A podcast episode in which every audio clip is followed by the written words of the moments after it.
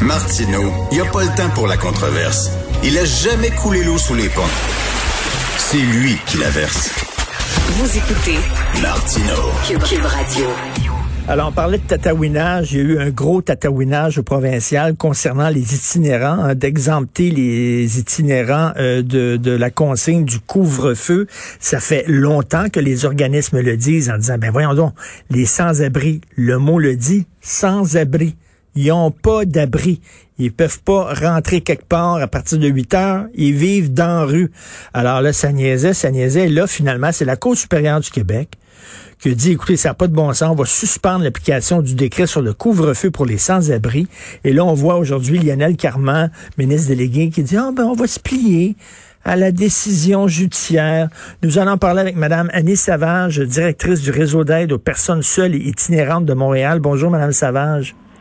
Bonjour, M. Martineau. Ben, ça a pris la, ça a pris la Cour supérieure pour dire au Québec allumé. Euh, ils ont passé à côté d'une belle occasion de montrer, de faire preuve de leadership là-dessus là, au Québec. En effet, et euh, on a eu d'autres choses à faire en cette période? Nous, les groupes communautaires, euh, euh, que de commencer à, euh, à consacrer notre temps, notre énergie à de faire entendre raison à, notre premier ministre. Euh, mais en effet, euh, c'est dommage qu'on ait eu à se rendre là, mais c'est une belle victoire quand même. Ben oui, je vais lire les, des, tweets, des tweets qui ont été euh, envoyés par M. Lionel Carman. Je lis ça. Nous avons pris connaissance de la décision rendue hier soir et n'entendons pas la contester. Depuis le début du couvre-feu, notre volonté était que les personnes en situation d'itinérance puissent être accompagnées vers les bonnes ressources et non pas les judiciariser. Le gouvernement modifiera le décret. Euh, je tiens à souligner le travail exceptionnel des organismes, des policiers, de tous ceux qui interviennent auprès des personnes en situation d'itinérance. Bon, il vous lève son chapeau, mais sauf que vous dites euh, quand même, vous auriez pu faire preuve d'un peu plus de, compassion, mettons. Oui, puis là, euh, ce geste-là ce matin, c'était l'humanité et l'humilité qu'on attendait de la part de notre gouvernement. Euh, c'était une décision là, hier qui était rendue, qui était temporaire. Là, on constate que enfin euh, le gouvernement change euh, change sa, posture et c'est bien vu. Il y a des gens qui me disaient oui, mais écoutez, les, policiers sont capables de discernement, ils sont capables, lorsqu'ils voient un sans-abri, lui donneront pas une contravention. Ils disaient que dans les faits, même si effectivement on n'avait pas pris une décision politique de d'exempter les itinérants du couvre-feu, que dans les faits, c'était ça qui se passait sur le terrain, parce qu'il n'y a aucun policier qui aurait donné une contravention à un sans-abri. Euh, qu'est-ce que vous en pensez?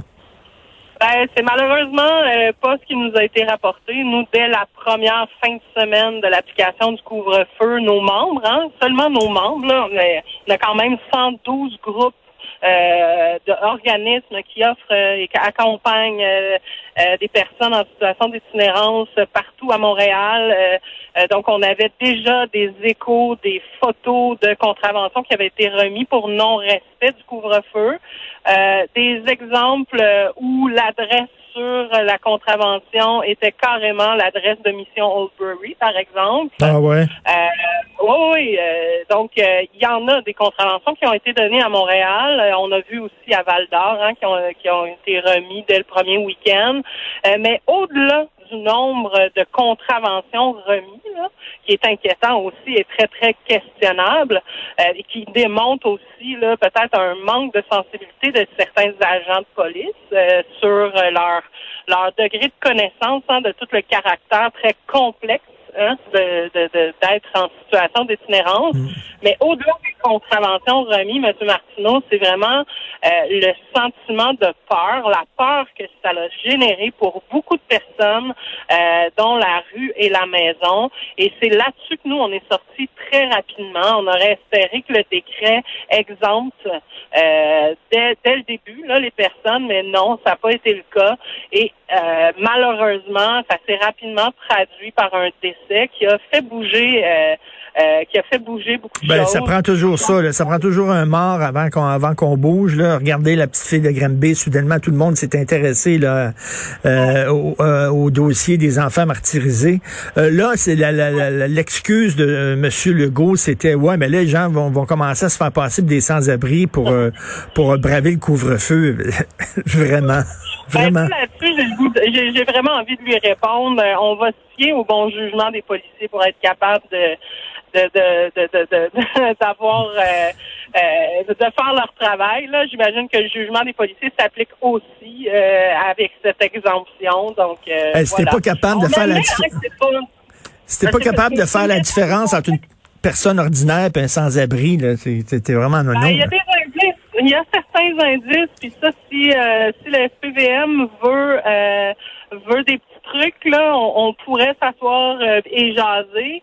mais effectivement qu'il y a personne qui se promène avec dans ses poches un certificat là, qui dit euh, je suis un, vrai itinérant. D'ailleurs, euh, il y a tout le phénomène de l'itinérance cachée. Hein. L'itinérance se vit euh, de multiples façons. Ça fait des années qu'on le répète. Les femmes vivent l'itinérance de manière bien spécifique.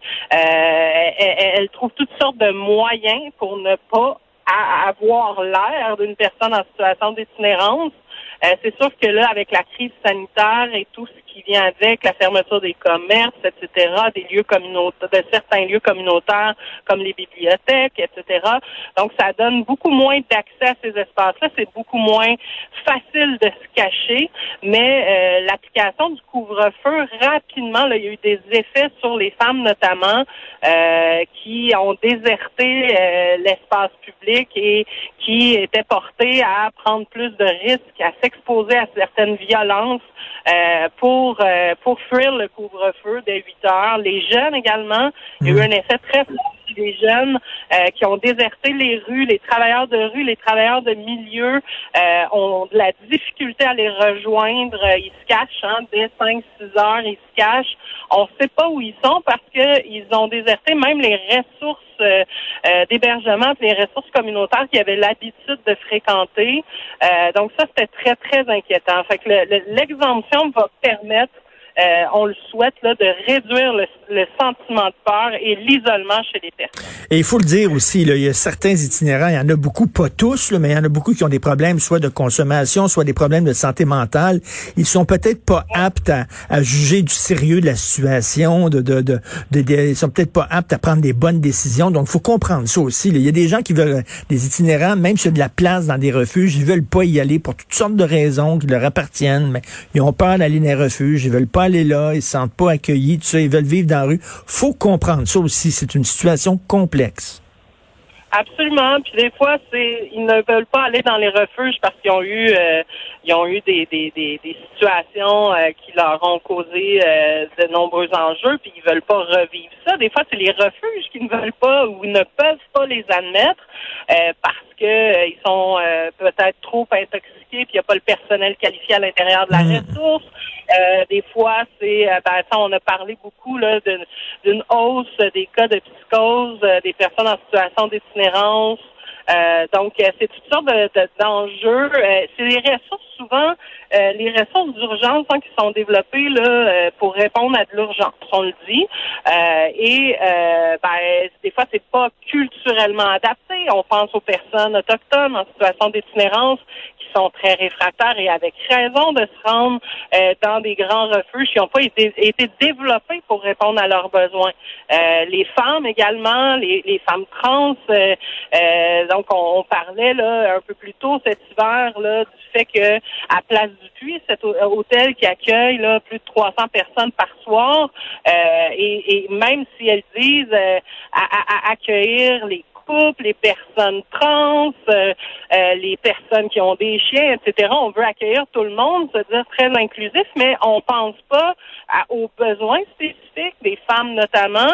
Euh, et juste un exemple, si on enlève les rideaux de douche dans l'ensemble des toilettes et les portes des toilettes, on peut bien se douter là, que pour beaucoup de personnes, les femmes, les personnes trans, ben mais les hommes aussi, hein, qui peuvent avoir subi toutes sortes de, de traumas dans leur vie, ça peut être euh, une barrière à l'accès, je dirais. En tout cas, ça a pris une décision de la Cour. Euh, c'est une occasion ratée euh, du gouvernement d'avoir euh, montré justement un peu de compassion. Donc, ben, continuez votre bon travail auprès de ces gens-là qu'il faut le rappeler sont les plus désirés de notre société. C'est vraiment, ils sont dans le fond de la canisse et ont besoin davantage d'aide que qu'on leur donne des contraventions. Donc, merci beaucoup, Madame Annie Savage, directrice du réseau d'aide aux personnes seules et itinérantes de Montréal. Merci, bonne journée. C'est moi qui vous remercie. Au revoir.